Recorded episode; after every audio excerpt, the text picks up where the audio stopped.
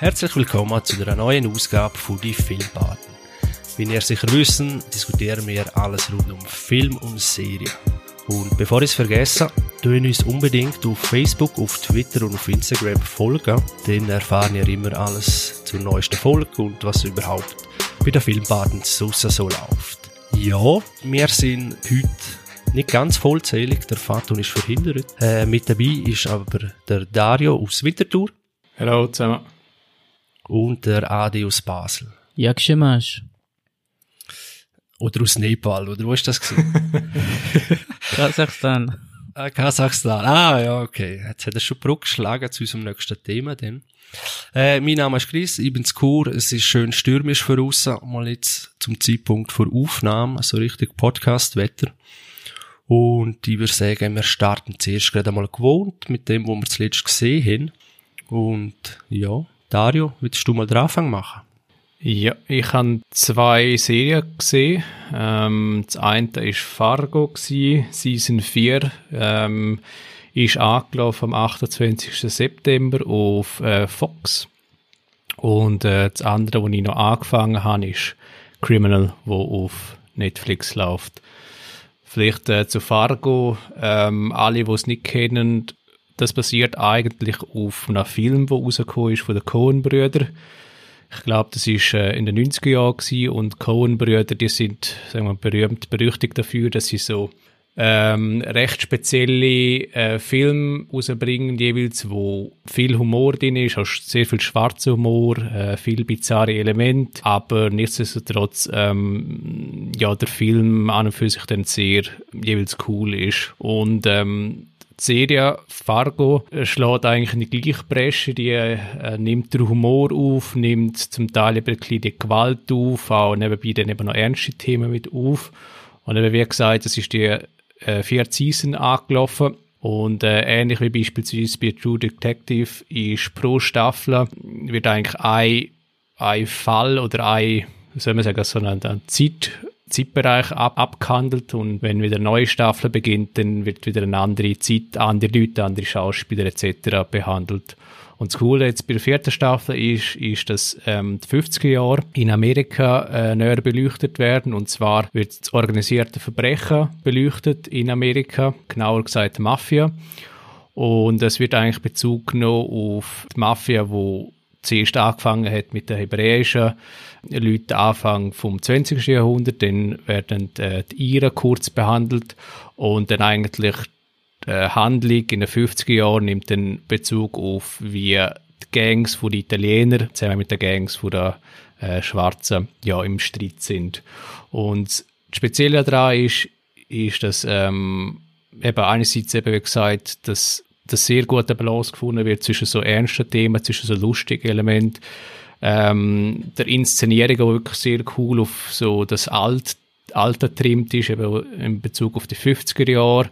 Ähm, die Bildsprache ist sehr passend gewählt, es, ist, es wirkt alles sehr authentisch und ähm, gepaart wird es wirklich mit sehr coolen Dialog, ähm, auch super Schauspieler, ähm, die Leute, die gewählt worden sind, vermitteln zum Teil irgendwie so ein Stereotyp, äh, also in Bezug jetzt vielleicht auf die Schwarzen oder auf die Italiener irgendwie, auf den Akzent oder so, aber es ist nie irgendwie, wie soll ich sagen, bösartig vom Stereotyp her, also es ist wirklich passend gewählt und ja, also ich, ich kann es wirklich sehr durchwegs empfehlen und ja, ich habe bis jetzt zwei Folgen gesehen und bin gespannt, wie es weitergeht ähm, mit der vierten Staffel. Wo schaust du das genau? Schon Fox-Abo oder wie? Äh, Internet. wieder so eine Adi wieder. der Adi wieder. Möglichkeiten vom Internet. Gerade der Droht zum FBI. Tut mir leid, jetzt hatte ich da gerade geschaut. aber ja. der, der Fargo-Film, also nicht Serie, aber der Film gibt's glaube ich auf Netflix. Oder äh, bin... Glaube ja. Alle drei Staffeln, ja. Ja. Äh, Genau, die alte Staffel, also 1 bis 3 ist drauf und die vierte ist halt wirklich frisch rausgekommen und irgendwann wird es demnächst auf Netflix noch erscheinen. Ist eine von meinen absoluten Lieblingsserien, auch Fargo. Riesen Fan davon. In jeder Staffel mega gute Bösewichte auch durchgehend. Ich hoffe jetzt bei der vierten auch mal schauen. bin extrem gespannt, ja. Ja, genau. Also eben der Punkt mit dem Bösewicht, das haben wir glaube auch schon diskutiert in einem anderen Podcast. Das ist bei Fargo sehr ausgeprägt. Ähm, also wir haben ja auch schon diskutiert, was, was macht häufig eine sehr gute Serie oder ein Film aus. Äh, häufig ist ja im Zusammenspiel gut versus böse der Bösewicht, was es ausmacht. Wenn er ein vielschichtig ist und ich muss jetzt wie sagen, ohne zu viel Spoiler, dass sich in der vierten Staffel auch vermutlich, also meine, es ist momentan eine Vermutung, aber äh, eine Vermutung, dass, dass es einen Bösewicht geben wird, wo auch sehr, ähm, wie soll ich sagen, nicht ein, ein 0815 Bösewicht ist. Und es kristallisiert sich, glaube ich, einer raus, der dann wirklich äh, auf ein spannendes Finale von, von Staffel irgendwie hindeuten tut. Mhm. Und ich habe jetzt ja, glaube ich, das Comeback von Chris Rock. Der ist wie in der Versenkung verschwunden und jetzt ist er wieder da in einer Hauptrolle. Genau. Das muss ich noch sagen, der Chris Rock spielt mit äh, in einer Hauptrolle. Ich habe ihn aus in so, so einer Rolle noch nie gesehen. Ich kenne ihn ja eigentlich wirklich eher als, als äh, ja, Comedian. Und ich muss sagen, ähm, ich hab, das so vielleicht eine Befürchtung von mir, ja, passt jetzt überhaupt rein, passt das Make-up ihm und so, weil er wird ja eher ein bisschen auf älter trimmt in, in dieser Staffel. Oder äh, jetzt bei Fargo. Und ich muss sagen, sie haben das wirklich sehr gut herbekommen, nimmt ihm auch die Rollen ab. Die Rolle ist auf ihn eigentlich zugeschnitten und es trifft eben, wie gesagt, nicht in so zu festen Stereotyp rein. Und er spielt jetzt eigentlich auch eine Rolle, wo man ihm jetzt wie nicht unbedingt zutrauen würde, äh, initial, aber er, er, er verkörpert es dann sehr gut. Ja, da bin ich gespannt, um das auch mal zu schauen, äh, weil ich ihn wirklich nur den Film gesehen Noch gar keine Staffel? Nein. Ja, die erste ist ja sensationell. Also ja, die erste, auch. alle drei und die dritte auch und die vierte, glaube das läuft dann auch in eine super Richtung. Aber äh, das, das sind ja so Sachen, äh, wo, wo ich wie, wie soll ich sagen, die Vorfreude allein drauf ist schon schön. Und wenn man es ja schaut, ist es wie vorbei. Und, äh, ich kann auch, ich, ich, ich kann nicht nachvollziehen, was du meinst, aber ähm, eben die Vorfreude ist bei mir bei Fargo auch sehr groß, eben weil schon die dritte Staffel Hammer war und vor allem der Schluss Hammer war. Und eben jetzt ist eigentlich bei Staffel 4 ein komplett anderer Kontext reingeworfen, zwar in dem Fargo Kleid irgendwie, aber in einem anderen Setting. Und der, der Charme, wo, wo eben äh, der Film schon ausgemacht hat und die Serie ausmacht, der hat bis jetzt jede Staffel eingefangen.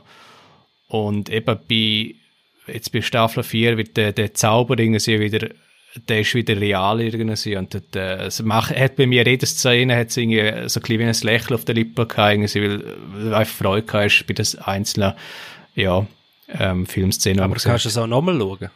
Absolut. Ich habe mir wirklich so, während ich glaube, die erste und die zweite Folge, also ich habe eben zwei Folgen bis jetzt gesehen, äh, habe ich auch gedacht, hey, jetzt die Szene, die ich jetzt gesehen habe, die ist so, die ist jetzt so geil gewesen. Ich muss jetzt genau mal schauen, weil einfach so die Schauspielerische und eben, wie gesagt, die Dialoge, die Fargo ausmacht, das ist so, das ist so ein cooler Dialog oder so ein guter Monolog und hey, der, der muss jetzt genau mal schauen, das ist so Kammer gewesen. Das habe ich selten.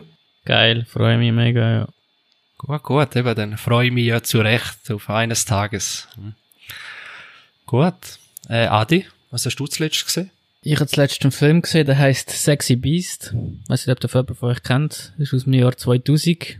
Ähm, Haupt Hauptrolle Sir Ben Kingsley und äh, äh, Ray Winston. Ich glaube, es ist der ziemlich erste Film gewesen, der Ray Winston dann auch im weiteren Publikum bekannt worden ist. Der Ray Winston kennt man ja vor allem aus der Departed dann, wo die rechte Hand von Jack Nicholson ist. So sein, sein Haupt-Bad Guy, ja.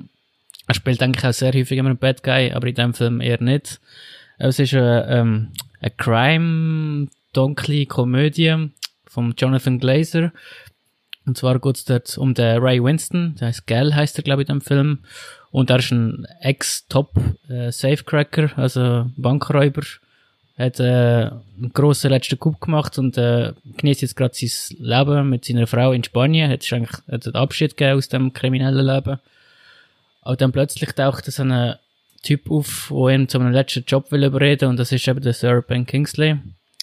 Äh, und der macht einen tollen Heiß dort in Spanien. Also ein, ein Stachel, ein Hornis, ein ekliger Typ und der tut ihn drangsalieren, drangsalieren, bis er endlich wieder mit dem Job mitmacht und das ist äh, wahnsinnig witzig, wie der Ben Kingsley das spielt. Er ist dort auch für einen Oscar nominiert gewesen, jetzt überall Preise abgeholt, auch weil er so ein richtiges Pain in the Ass spielt. Ja, also geht er mega auf den Sack, ist mega aggressiv, lässt keine Sekunde Ruhe, lässt keine Sekunde locker, bis der andere wieder endlich mitmacht.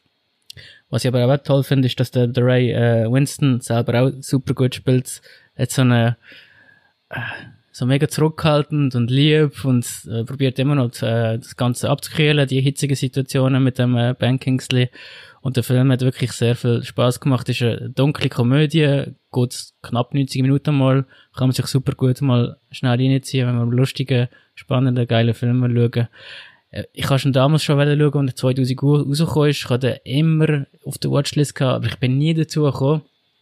Dann habe ich Sopranos fertig geschaut und dann in einer Szene kommt eben noch der Sir Pink, äh, Ben Kingsley vor, den sie also ein bisschen begleitet, er ist dort auch ein Superstar und sagt ja, Sexy Beast hast du ja mitgemacht und so. Dann denke ich, okay, jetzt muss ich da endlich wieder mal schauen, ja, ich habe es schon immer vorgehabt und jetzt habe ich endlich schauen und es hat sich ausgezahlt, ja.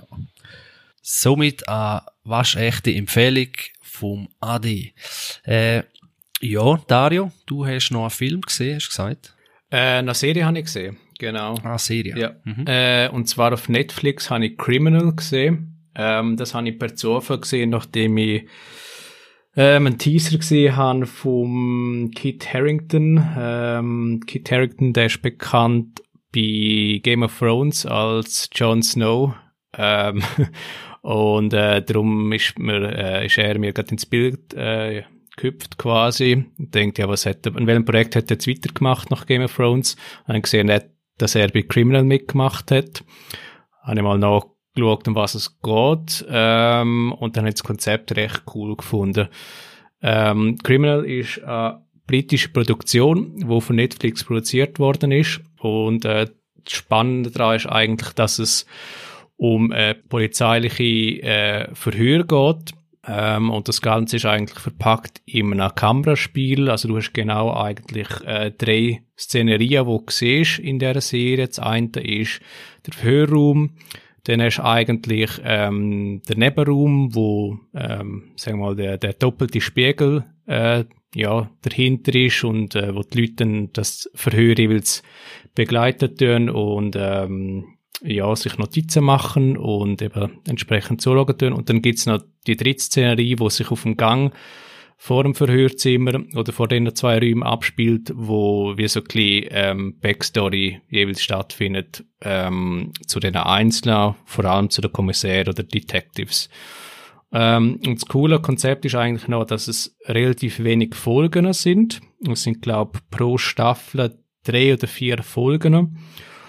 Und äh, das Spezielle daran ist, dass es äh, Criminal UK gibt äh, für United Kingdom, dann gibt's Criminal, Criminal Spain, Criminal Deutschland gibt's noch und ich glaube, das vierte ist dann noch Criminal Friends, so wie es mir. Es tönt fast wie CSI, all die Ableger. Miami und was weiß ich. Genau, also es geht, das klingt richtig, dass jedes ähm, ähm, Land verfolgt eigentlich. Oder, oder Tatort. Ja, genau. Ich habe auch so gedacht, das ist ein Tatort, einfach vielleicht ein anderes, anders verpackt. Ähm, also die Idee ist überall gleich, eben durch das Kameraspiel mit den Detectives, wo mit dem, mit dem Verdächtigen reden tut.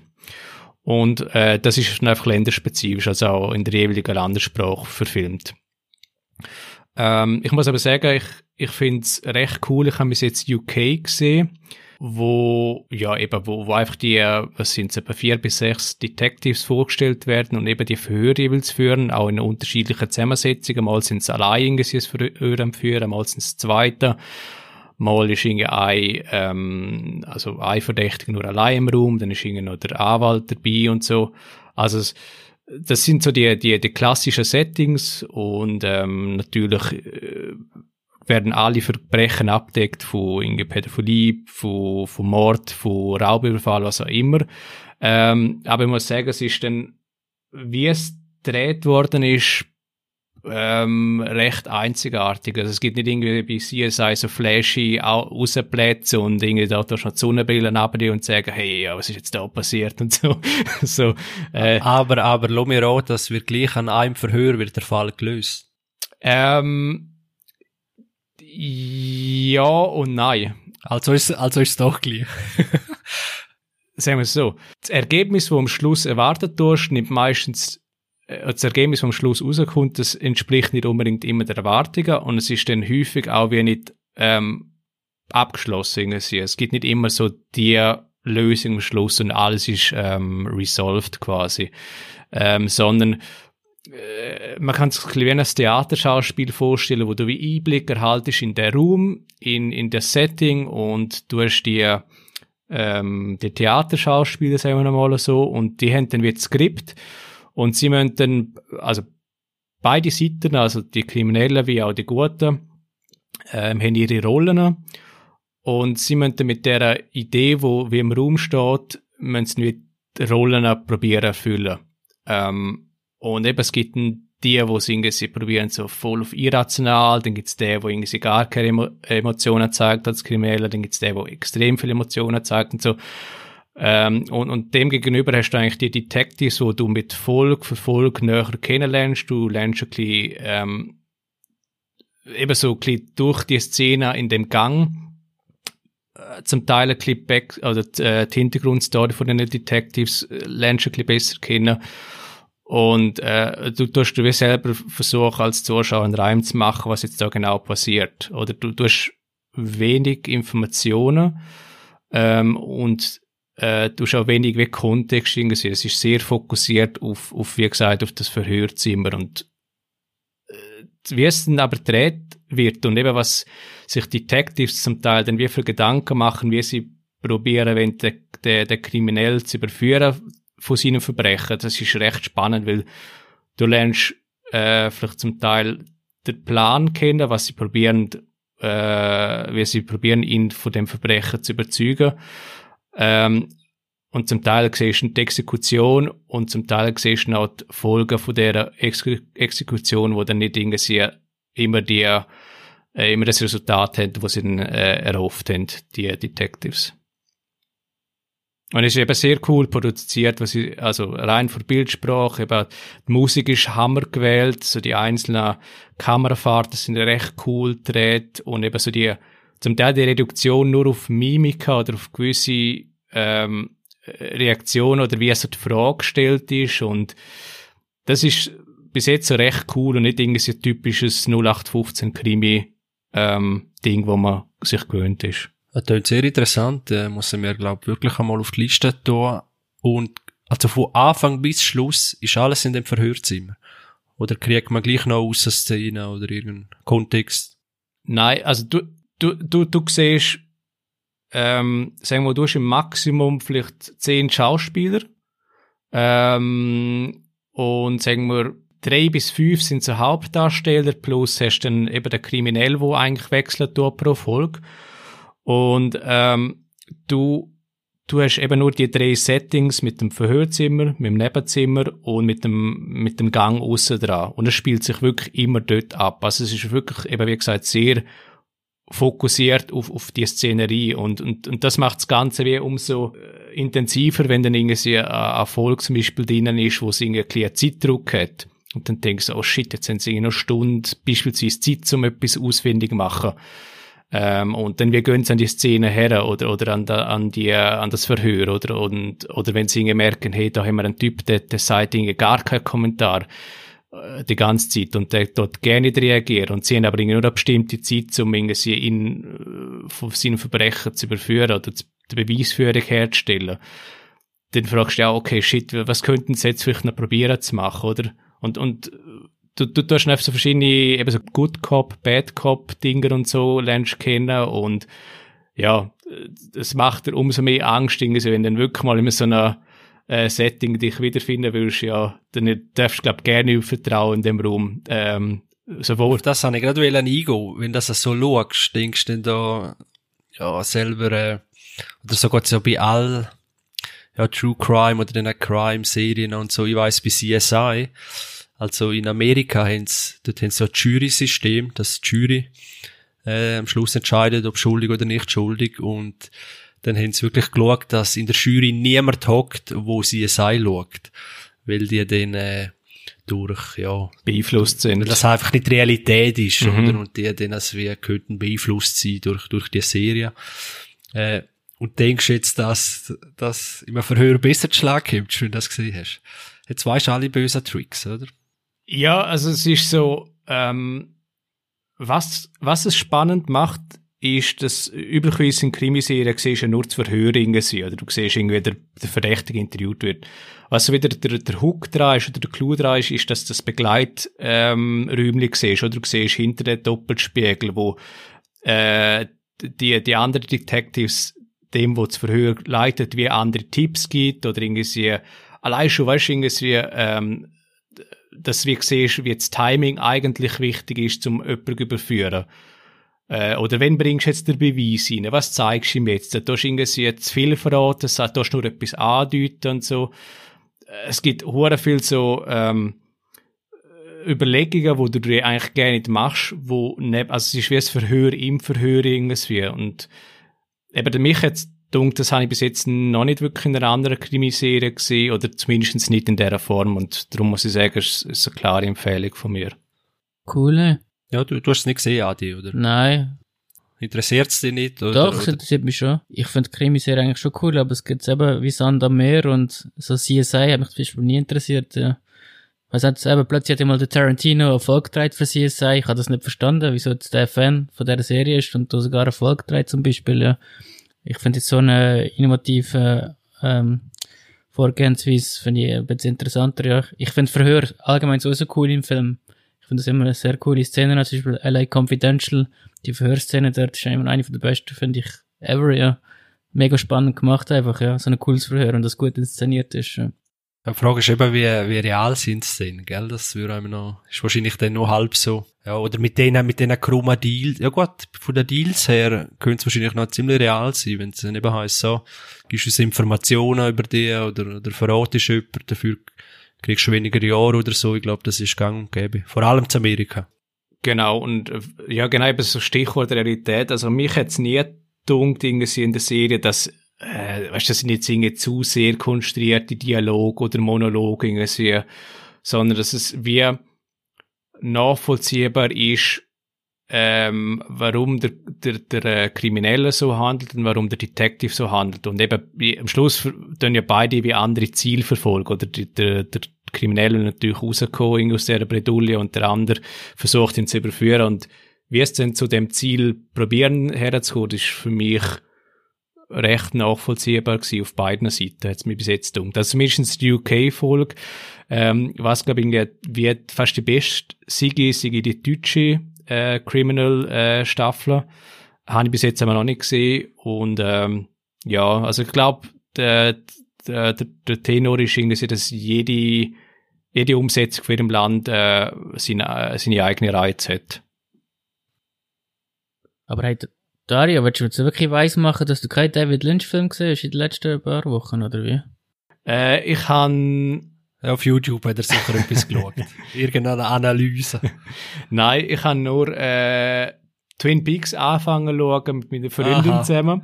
Äh, aber ja, jetzt mal schauen. Und ist sie nicht so begeistert Mal, wie du? mal, also sie hat immer schon gesagt, sie will jetzt eigentlich mal schauen. Ähm, und dann haben wir jetzt einfach mal angefangen. Und ja, ich bin dann gespannt, wie es dann so am Schluss rauskommt, ja. Also die erste Staffel hat eh, glaube ich, nur sieben oder acht Folgen und die zweite hätte dann, ich sage jetzt mal, irgendwie 15 bis 20, also. Über 20, glaube ich sogar, oder? Ja, genau. Und eben bei Ja. der zweiten Staffel hat der Lynch ein bisschen das Zepter abgegeben und dort hat es ein bisschen Kontroversen gegeben. Ähm, aber ja, mal schauen. Bin gespannt. Aber in dem Fall Elephant Man noch nicht geschaut. Äh, nein, aber ich habe es auf nächste Woche ähm, mir auf, auf die Fahne geschrieben. Du, wenn ihr in der nächsten Woche immer noch zusammen sind, dann ist das, ist das gut. Aber das sind natürlich heisse, äh, heisse Manöver, vor allem wenn Personen, wo, wo im näher sind, äh, wenn man auch leidenschaftlich einen Film oder eine Serie zeigt und dann will man natürlich, gell, oder wünscht man sich, dass äh, ja, diejenige Person das eben so cool findet und wenn halt das nicht der Fall ist, ja, dann muss man es halt auch akzeptieren. Total, ja. Äh, aber ich bin gespannt, was ihr denn zur letzten Folge von der Staffel 1 sagt. Weil, äh, ja, dort kristallisiert sich dann so ziemlich aus, ob, ob man irgendetwas damit kann anfangen oder, oder nicht. Aber, ja, der Agent Cooper, der ist schon mal sicher cool, äh, von dem her. Genau, das war schon mal das Feedback, gewesen, dass eben der Agent Cooper Gell. macht äh, riesig Gute Philosophie, gute Genau. Sprüche. Genau. Gut, äh, wenn ihr vielleicht an meiner Stimme hören, äh, bin ich ein bisschen verkältet gewesen in den letzten Tagen und darum könnte man meinen, ich hätte ganz viel gesehen. Aber ich bin, das war eigentlich gerade das Gegenteil gewesen. Ich bin früher ins Bett amix. Und was ich amix so ein bisschen schaue, wenn ich krank bin, dann ist das wirklich so einfach Kopfabschalt, Sitcoms.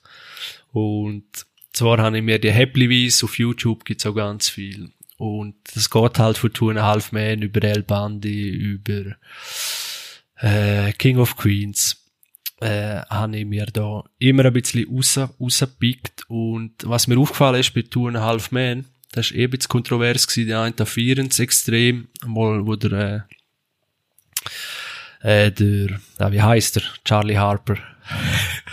das ist mir der Ding, der Ding vergessen. Charlie Sheen? Danke vielmal.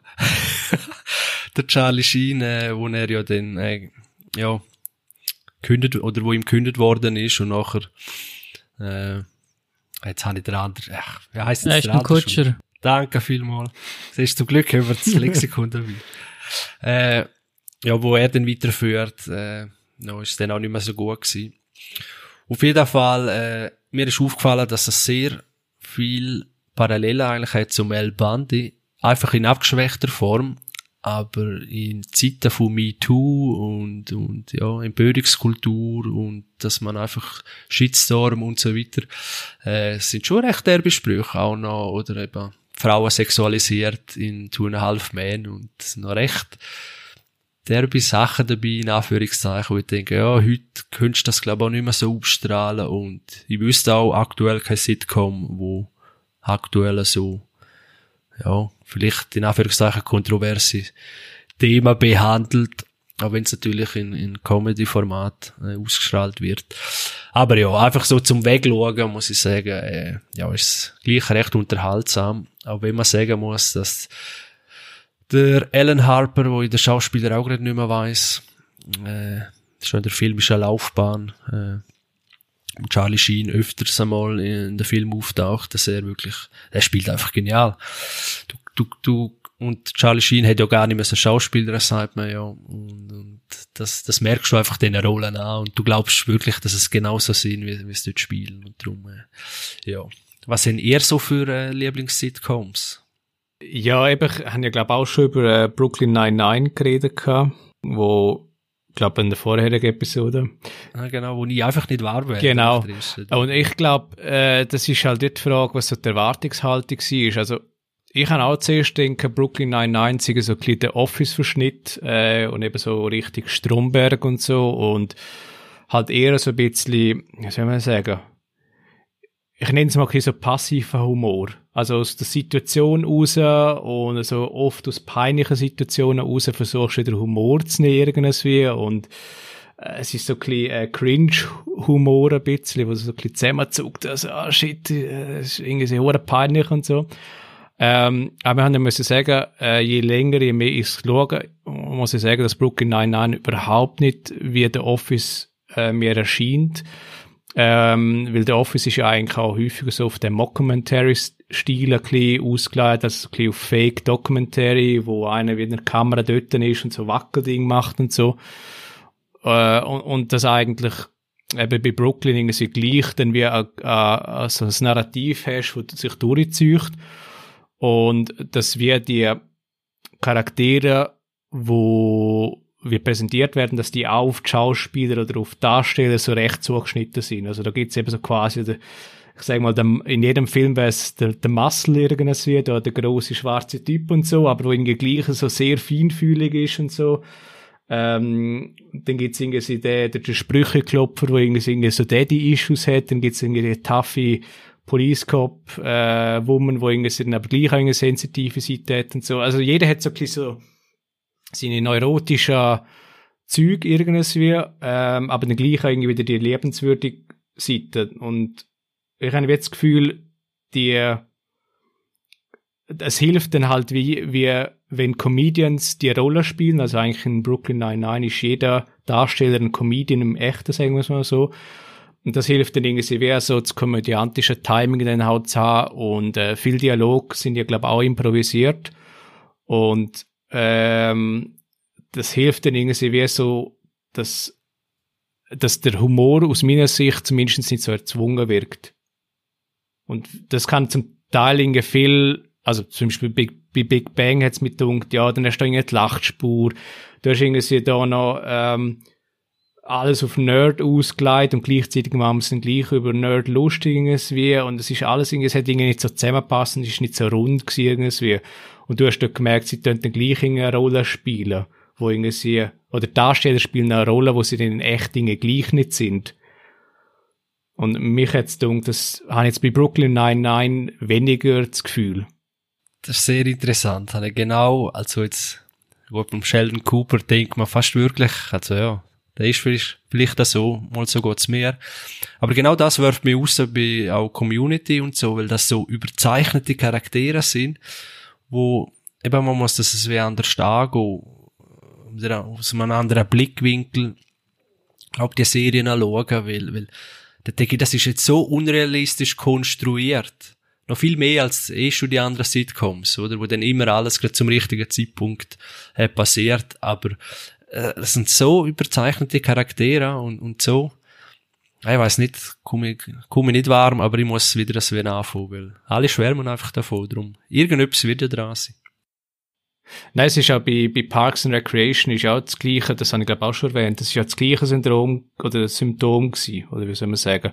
Das feiern, feiern auch alle. Ja, und es ist eben auch, ähm, Parks and Recreation hat auch die ersten eins bis zwei Staffeln probiert, auf der Office zu machen und wenn halt die probierst, etwas zu kopieren und es ist dann irgendwie schlechter als das Original oder eben die Schauspieler passen nicht rein oder es ist einfach nicht so zugeschnitten, dann, dann kann es wie nicht so funktionieren. Und das haben dann eben die Showrunner äh, von Parks and Recreation gemerkt und dann haben sie eben das Ding anders angeschaut und, und gesagt, okay, was haben wir denn für Schauspieler?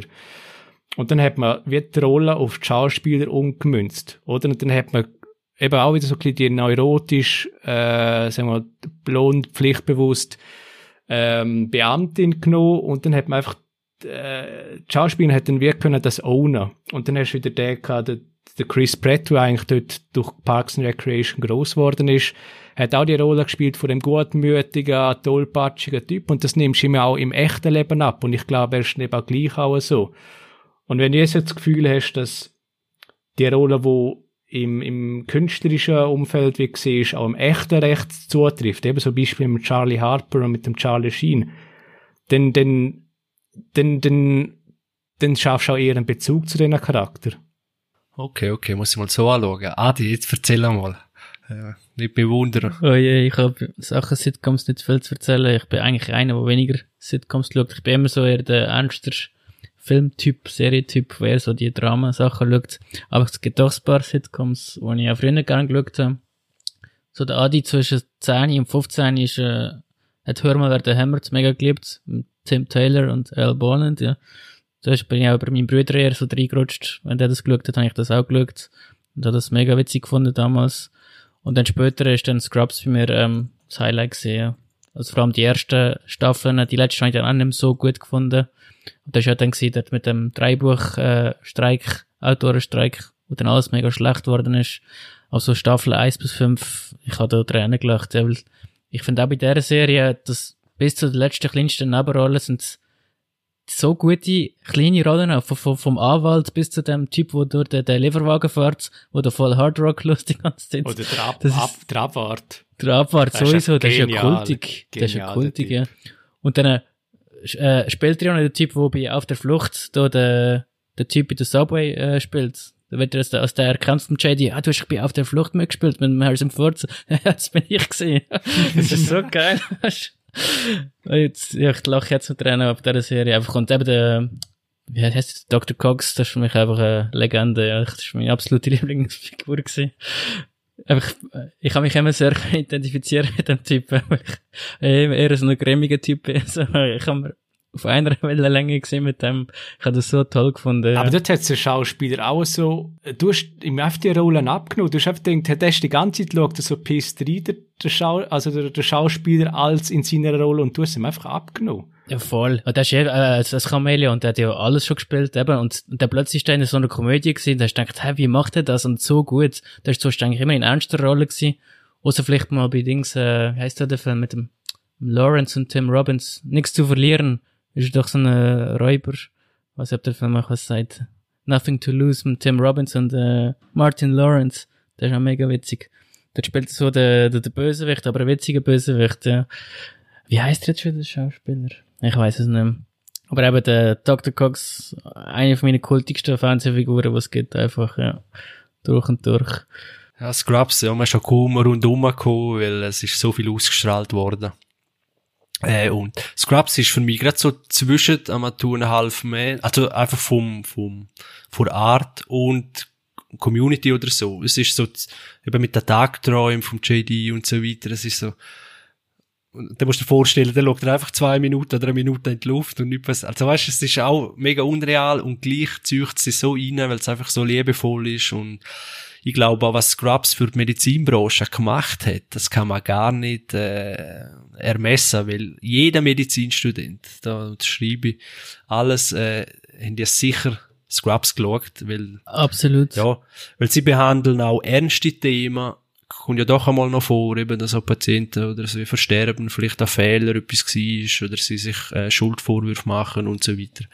Äh, das wird ja auch behandelt alles und, und ich glaube, das ist die grosse Kunst auch von Scrubs, dass es äh, auch so Sachen noch einfließen lassen und nebendran noch mit Humor und ja, also ist wirklich großartige Sitcom. Genau, aber was so speziell ist, dass der JD und der Turk, das sind ja Machtleben wirklich beste Freunde, glaube ich, und das merkst du dann ja von A bis Z einfach an, die haben einfach nur Freude die mögen sich einfach, ja, und merkst durch und durch wie dieser Serie, ja. Und die passen einfach zusammen, ja. Äh, nur noch eine kleine Empfehlung, leider weiß ich den Namen gerade nicht, aber der äh, Schauspieler von JD hat einen Podcast. Und, Zach Braff. Ja, wo er äh, auch andere äh, Promis und so weiter einladet und wirklich, äh, ja, gute Talks. Äh, müsste kurz recherchieren, wie der genau heißt und kann es vielleicht nachher noch sagen und sonst vielleicht in der nächsten Folge. Äh, ja, wenn wir gerade bei Komödien sind, äh, war gerade eine Neuigkeit in der letzten Woche, respektive ist ein Trailer auftaucht und zwar von niemand anderem als dem Borat vom Sasha Behan Co Cohen, Cohen, wie heißt Cohen. er? Cohen. Cohen. Und der, wo auch Ali G zum Beispiel äh, ist einer von seinen Rollen und eben Borat weltbekannt mit dem Borat Bikini. Und ja, jetzt habe ich den Trailer schon gesehen.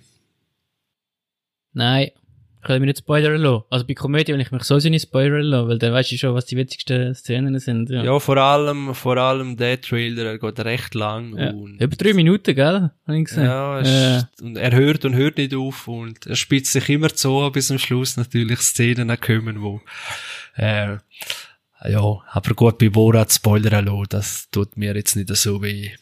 Um, aber ja, wird, wird sicher kontrovers und vor allem auch der Zeitpunkt, wo er jetzt das veröffentlicht hat, äh, gerade vor der Präsidentenwahl und er behandelt, also ich will, darf ich spoilern? Nein, eben nicht. Äh, aber er, er ist schon wieder zu Amerika, so viel, oder? Und ja, da gibt's halt Rep Republikaner, Demokraten und dann äh, tut er das, ja, sehr mitten in die Fresse halt wieder aufzeigen, wie manche zu Amerika ticken. Und also ist sehr, sehr interessant, sehr provokativ, schon der erste Teil. Und ja, man weiß nicht recht, ist alles wirklich echt, ist es zum Teil doch gestellt? Oder und schlussendlich spielt es wie auch keine Rolle, weil es einfach sehr unterhaltsam ist. Vielleicht auch eben ein bisschen über Gürtellinie, äh, unter Gürtellinie geht. Und oder vielleicht über das Ziel äh, rausschießt, zum Beispiel der Film von ihm, im, äh, wo der, der Diktator spielt. Ah, den habe ich, ich glaube, kurz mal geschaut, aber der ist mir eigentlich zu viel geworden. The Great, nein, der, der Diktator, oder wie der Der Diktator heißt er, ja. Ah, der Diktator. Ganz simpel, ja. Und, äh, ja, dort hat's auch, also, gewisse Sachen sind natürlich auch lustig, weil es einfach genau auf den Nagel auf den Kopf treffen, weil was sich die alles können rausnehmen und, und, und wie sie so leben und wie das Volk unterdrücken, ist einfach sehr, äh, ja, wieder überspitzt dargestellt worden, aber da gibt's einfach gewisse Szenen, wo dann, äh, ja, man auch schon recht, äh, rausreißen können. Aber ja, das zeichnet ihn ja aus und, ja, wir gehen dann schauen, Borat. Also Borat 2. Ich weiß nicht einmal genau, wenn er, der glaube ein riesen langer Titel, so extra lustig, wo Darum sagen wir einfach Borat 2. Ich habe ja gesehen, der kommt ja auf Prime raus. Amazon kommt raus, genau. Am ja. 20. Oktober kommt er auf, auf Amazon Prime Genau. raus. Genau. Ja gut, das ist jetzt eh auch so etwas, das haben wir auch letztes Mal noch diskutiert, das jetzt halt auch wegen Corona bedingt. Gut, das weiß jetzt nicht, ob das wegen dem ist jetzt gerade oder aber das halt wirklich, ja. Das ist natürlich schade, Kinos, gell? Weil, äh, ja, wenn dann die Sachen immer auf Streaming-Plattformen erscheinen, statt im Kino, dann äh, sieht es düster aus. Es sieht, glaube ich, auch düster aus vor äh, No Time to Die, der neue James Bond. Der kommt jetzt auch erst, äh, also ist ja mehrmals verschoben worden. Der letzte Termin ist am November gewesen und jetzt tun sie es ja, glaube ich, auch auf den 2. April schieben. Also, zwar immer an den Kinos, aber mal schauen, wie lange sie das noch weitermachen und könnte man dann irgendwie gut einfach mal vorstellen, dass sich ein Streaming-Anbieter mal Geld in die Hand nimmt und sagt, ja, okay, dann wir es veröffentlichen. Ja, und wenn sich's rechnet für die, äh, für, für Produktion, gell, wenn's, ja, eh niemand fast ins Kino ging oder so und wenigstens noch etwas rausholst oder, äh, eine Null rausholst statt rote Zahlen, dann, äh, aber das ist eh, das ist eh etwas, wo ganz kurios ist von der Streaming-Plattformen, aber man, man hat ja keine Zahlen. Oder? Einmal nicht, dass ihr wisst, wo Netflix oder Amazon oder auch, auch Disney Plus, du weißt nie Stimmt, ja. zum Beispiel auch da der, der Film da von Michael Bay, äh, wo da das Effektgewitter da, wo er da extra produziert hat für Unsumma. Six Underground. Genau. Ich glaube über 100 Millionen oder 200 sogar. 100 Millionen. 150, glaube ich, noch so etwas. Äh, Genau. riesen Produktion und kannst ja nicht schauen, den Film, oder? Und dann, also mal, ist unser, unser Konsens gewesen, und dann nimmt es mir Wunder, ja, ist er nicht gleich erfolgreich oder nicht? Oder, das ist alles so sehr, sehr äh, intransparent bei der Streaming-Plattform. Aber eben, wie willst du das messen? Wie ist er erfolgreich gewesen? Wie oft er geschaut worden ist? Du kannst nach 10 Minuten abbrechen, oder? Den Film. Und du machst nicht extra ein Abo, um den Film zu schauen, nehme ich mal an. Wie willst du das messen? Ja. Ich habe mal gehört, irgendwas, wo das früher ist, ist ein Film geschaut gsi, also in der Statistik von Netflix, wenn du glaub zehn, über 10 Minuten. Und neuerdings ist es glaube ich aber schon, Da- ja, noch weniger. Dem Fall hast du Glück gehabt, hä? Du hast doch Nein. eine Viertelstunde abgebrochen, oder nicht? Ah, ja, ja, aha, So much. Ja, gut, ich weiß nicht, wie die erste Action-Szene, wie lang die geht. Äh, ja, der, der kann über 10 Minuten gehen, ja, das ist möglich. Äh, ja, aber das ist, das ist sehr, sehr, ja, was will man da sagen, was, wenn es kein Boxoffice mehr gibt, oder kannst, wiederum ist es so wichtig, um das zu wissen. Ja, aber jetzt ganz ehrlich, Borat war jetzt ein Film, ich muss jetzt nicht unbedingt im Kino schauen, ganz ehrlich. Wenn jetzt der auf einer Streaming-Plattform kommt, dann schaue ich den dort. Ich würde jetzt den, wenn jetzt der Ja, wenn du gleichzeitig... Abo dort hast. Ja. Nein, ja, du würdest wahrscheinlich ein kostenloses äh, äh, Probeabo machen für eine Ja, Woche. das sind sie auch vorsichtiger geworden. Aber ja, ja, Sky hat das zum Beispiel auch sehr viel. Ja. Probeabo. Ja. Äh, ja, ich weiß nicht, äh, was man da davon halten soll, aber auf jeden Fall ist es jetzt so. Äh, wir nehmen doch den Schwenker mit in Sachen Komödie, da der Adi gesagt hat, das ist nicht so sein Ding. äh, oder mehr Drama. Dann nimmt mich Wunder, was im filmischen Segment denn du so, äh, ja, Gibt's, gibt's gleich Komödien, wo du sagst, hey, die kannst du schauen, dann hast du gute Laune. Das Natürlich, ich liebe Komödie, aber äh, ich finde, das ist wie die Filmklassiker, die richtigen Meisterwerke sind doch meistens Dramen, die, die schweren Brocken, ja. Und nicht irgendeine Komödie, und sagt, oh, das ist jetzt, Ja, aber das, das ist vielleicht falsch, oder? Das wird in meistens meinen ja Augen. vielleicht Ja, aus, ich weiß, ich aus weiß. politischen Sachen ausgewählt und nicht, äh, ob der Film gut ist oder nicht. Nein, sicher nicht. Das ist kein Statement, ob ein Film jetzt gut oder schlecht ist. Ich finde Komödie super. Ich liebe Komödie zu schauen. Ich lache sehr gern. Wir haben gerade letzte von Tucker and Dale vs. Evil gehabt und ich mir jedes Mal den Arsch ablachen. Ja. Einfach unglaublich witzig ist. Und so einen anderen Klassiker, äh, Komödie-Klassiker, den ich liebe und ich jedes Mal wieder schaue und ich lache mir immer kaputt, ist äh, Und täglich grüßt das Murmeltier mit dem Bill Murray. Ich finde das so eine tolle Komödie. Ist jetzt schon ein Dutzend Mal auch äh, adaptiert worden in eine andere Richtung, sei es richtige Thriller oder Serienkiller, Horror, äh. Ist ja die, die Idee schon mehrmals auch geklaut worden. Und der, der Film ist für mich absolut zeitlos, ja. Das schaue ich immer wieder gern. Und ich lache, und es ist auch wirklich ein tiefgründiger Humor, was ich auch cool finde. Es ist nicht so Slapstick unter der Gürtellinie Humor, sondern wirklich zeitlos einfach, ja. Mhm. Dario, was hast du so für Komödie im Gepäck, wo gerne schaust?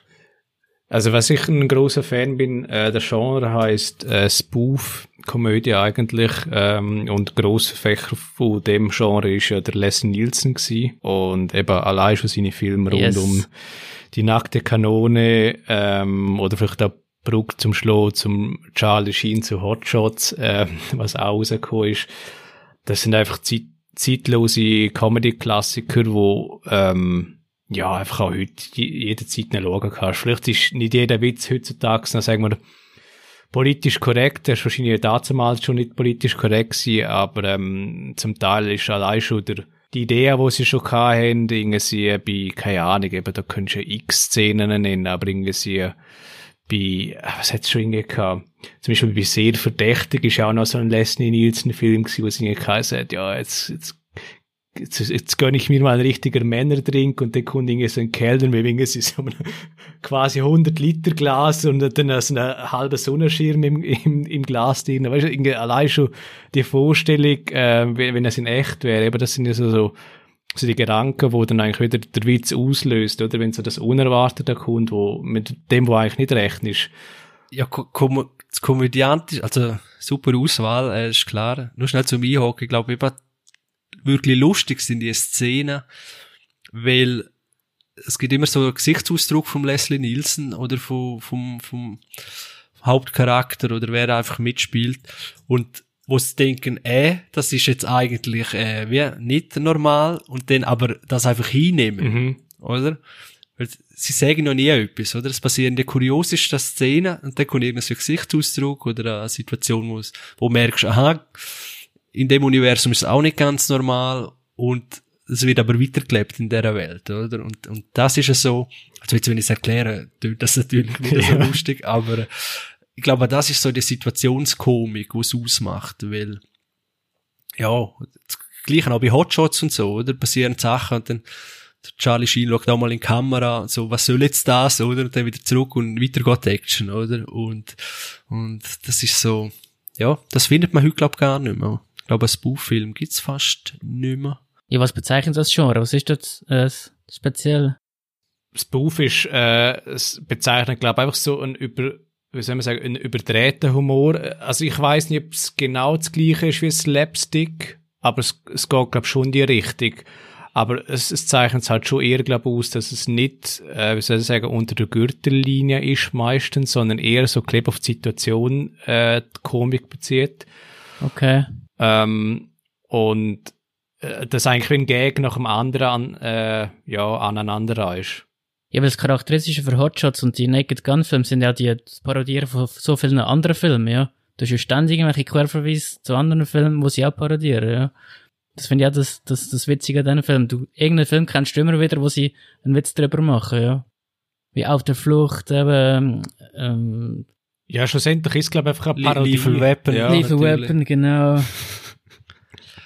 Ja, eben, da gibt's so, ja, das stimmt. Und, und das andere Segment eben sind halt reine Parodien, eben wenn halt Scary Movie und so weiter und dann da die Date Movies und so und das ist dann äh, einfach too much geworden, wo es dann wirklich jede Szene irgendeinen äh, Joke wollen rausquetschen, aber das, aber Parodie ist ja auch allgemein auch ein grosses Segment, äh, wo immer sehr heikel ist eigentlich. Äh, und ein anderes Segment wäre noch, oder ich weiß nicht, wo tun er zum Beispiel Monty Python rein. Das ist natürlich Das auch kann, Klassiker, kann, ja. es kann natürlich Slapstick, Sketch kann es geben, oder? Oder es kann, aber meistens ist es dann hindurch, oder eben wenn man Life of Brian nimmt, oder, also das Leben des Brian, das sind ja, das ist ja eine ganz eine böse Religionssatire eigentlich, oder?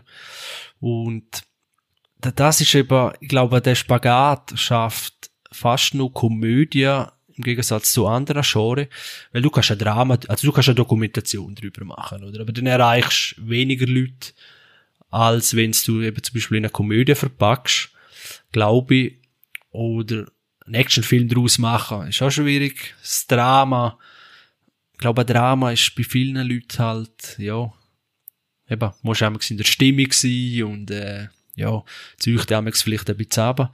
Und darum glaube ich, Komödie kann das sehr gut machen. Nun muss man dann natürlich den Schritt gehen und selber noch eben diesen Schritt weiterdenken, oder? Nicht nur der Gag mitnehmen, sondern auch noch überlegen, aha.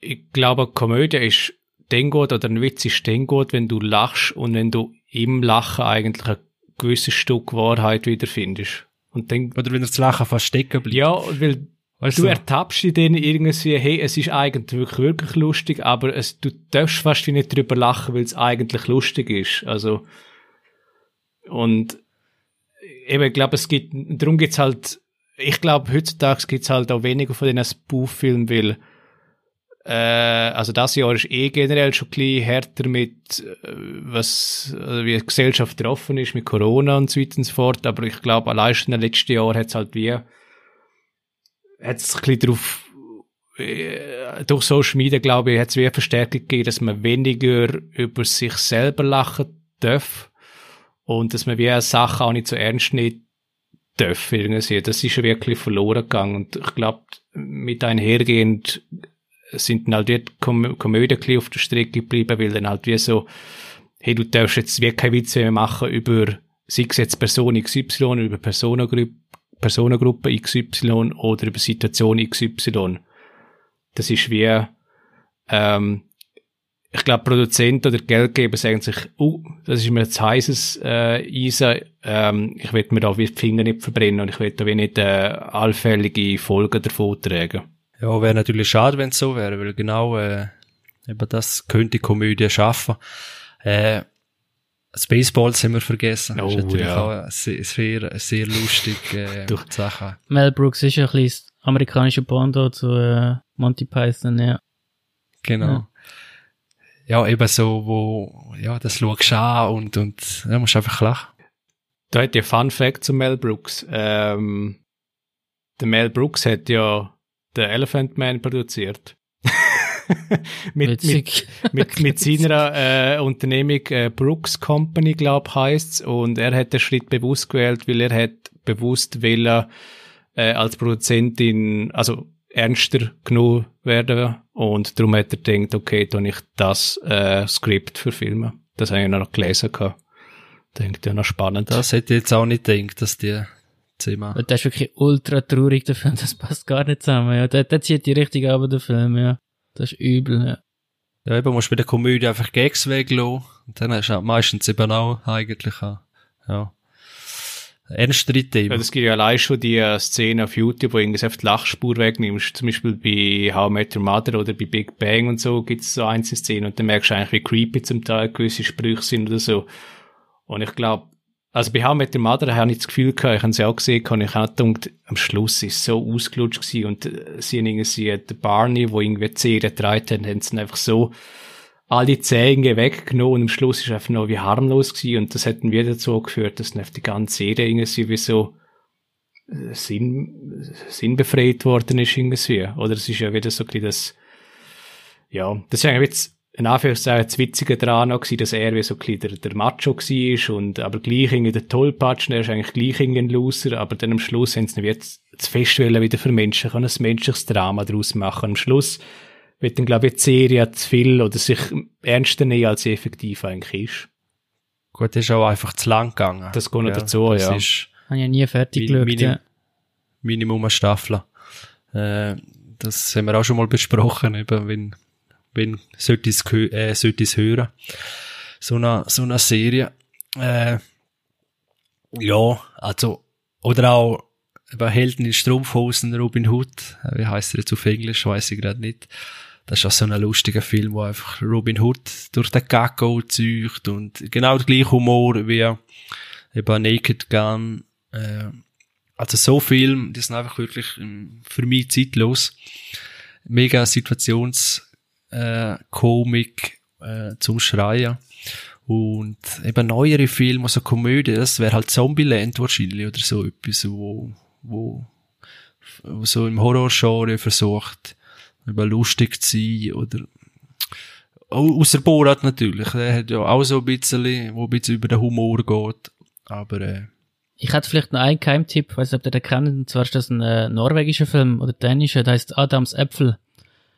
Und der ist mit Mats Mikkelsen, und zwar geht es jetzt um so einen Neonazi, wo so einen Gemeinschaftsdienst machen muss in einer lokalen Kille. Und er ist so ein über, gläubigen Priester, der versucht, ein bisschen äh, zu bekehren oder besser zu Fahrt zu schicken.